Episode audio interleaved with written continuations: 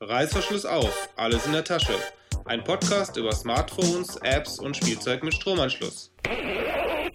Hallo zusammen, hier ist mal wieder der Töm und ich möchte euch heute einen Vertreter der Rubrik Spielzeug mit Stromanschluss vorstellen. Wobei der Rubriktitel nicht ganz so ernst genommen werden sollte, denn die LG LSM 100 Scannermaus kann meiner Meinung nach nicht als Spielzeug bezeichnet werden. Wie in einem nett gemachten Video auf der Herstellerseite gezeigt wird, hat LG einen Scanner mit einer Maus gekreuzt, indem sie die Bauteile des Scanners in die Maus integriert haben. Den Link dazu findet ihr in den Show Notes. Was daraus entstanden ist, ist eine etwas zu groß geratene Maus mit Scan-Funktion. Vielleicht ist diese Maus aber auch eine Alternative für Leute mit großen Händen, denn diese Größe von 115 x 65 x 35 mm findet man nicht so häufig bei anderen Herstellern. Da die Maus symmetrisch aufgebaut ist, sollten auch Linkshänder keine Probleme haben. Sie müssen dann die Tasten auf der linken Seite nur statt mit dem Daumen mit dem kleinen Finger oder dem Ringfinger bedienen. Mit 137 Gramm zählt die Maus nicht zu den leichtesten. Sie hat aber auch einiges im Innern zu bieten und trotz des eingebauten Scanners wird keine separate Stromversorgung benötigt. Die Zwei-Tasten-Maus ist in schwarz gehalten und hat um das Scrollrad herum eine blau leuchtende Signalisierung, wenn der Scanner-Modus aktiv ist. Auf der linken Seite befinden sich zwei Tasten für zurück und um den Scan-Vorgang zu starten bzw. zu beenden. Auf der Unterseite erlaubt eine Scheibe den Blick ins Innere der Scan-Einheit. Und das Kabel ist mit ca. 1,40 Meter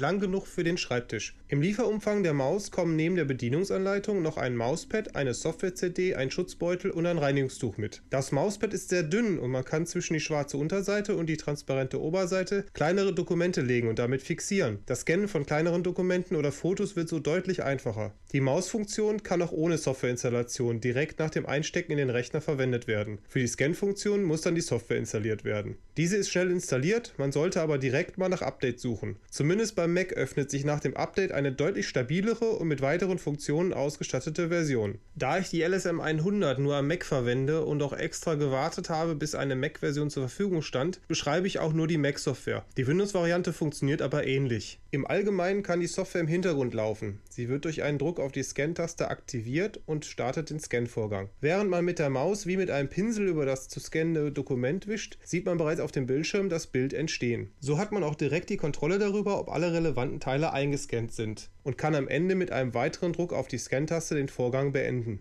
Während des Scan-Vorgangs sollte man die Maus nicht vom Dokument abheben. Bei einem Test hat die Maus aber kurze Absätze auch gut verkraftet und den Scan-Vorgang fehlerfrei beendet. Auf dem Bildschirm sieht man während des Scans auch den Speicherbedarf, dessen Grenzen man in den Einstellungen auch noch verändern kann. Theoretisch sollen Scans mit 320 dpi und bis DIN A3 möglich sein. Das habe ich noch nicht getestet, da ich die Maus eher für schnelle Scans kleinerer Dokumente gebrauche. Wenn der eigentliche Scan-Vorgang beendet ist, kann man mit der Software das Gescannte noch bearbeiten. Einmal kann man die abzuspeichernde Fläche markieren, und man hat noch die Möglichkeit, den Scan auszurichten, in der Größe, Kontrast und Helligkeit zu ändern. Ist das erfolgt, entscheidet man sich in der Software, was mit dem Scan passieren soll. Man kann über das Dokument eine OCR-Erkennung laufen lassen, die 198 Sprachen unterstützt. In meinen Tests funktionierte die sogar erstaunlich gut. Allerdings sind meine Erfahrungen mit der OCR-Erkennung schon einige Jahre alt. Ich weiß also nicht, wie sich die Software gegenüber heute üblicher OCR-Software schlägt. Man sollte allerdings gerade bei kleineren Dokumenten nicht mehrere Dokumente auf einmal scannen oder sehr darauf achten, dass diese diese alle gleich ausgerichtet sind beim Scannen, ansonsten gibt es Erkennungsprobleme.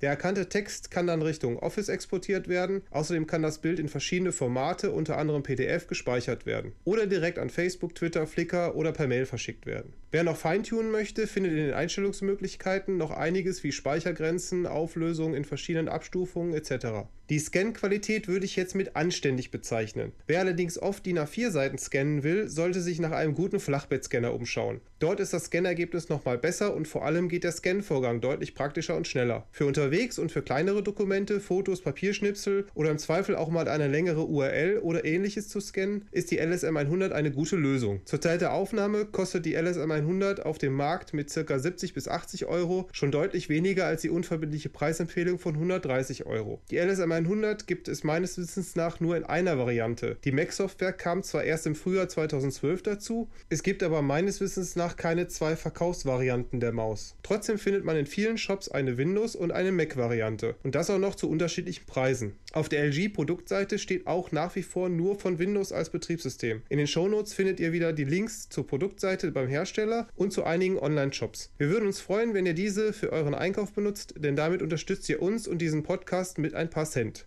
Und Interessierte, die diese Maus mal live sehen möchten und im Raum Neuss Düsseldorf wohnen, kann ich gerne anbieten, diese mal mitzubringen auf den Treffen der Mobile Users Neuss Düsseldorf oder der Mac Interest Group in Neuss. Den Link zur Mobile Users Neuss Düsseldorf Seite findet ihr in den Show Notes und Termine zur Mac Interest Group Neuss könnt ihr gerne bei mir per Mail nachfragen unter mail@indertasche.de. Reißverschluss wieder zu, beim nächsten Mal ist etwas Neues in der Tasche. Die Shownotes und weitere Folgen findet ihr unter www.indertasche.de. Anregungen, Kritik und Fragen könnt ihr uns per Mail an mail.indertasche.de schicken oder ihr sprecht auf unseren Anrufverantworter unter 02131 4052 3 mal die 9. Vielen Dank fürs Zuhören und nicht vergessen, wenn es euch gefallen hat, würden wir uns über Werbung für uns und Spenden an uns sehr freuen.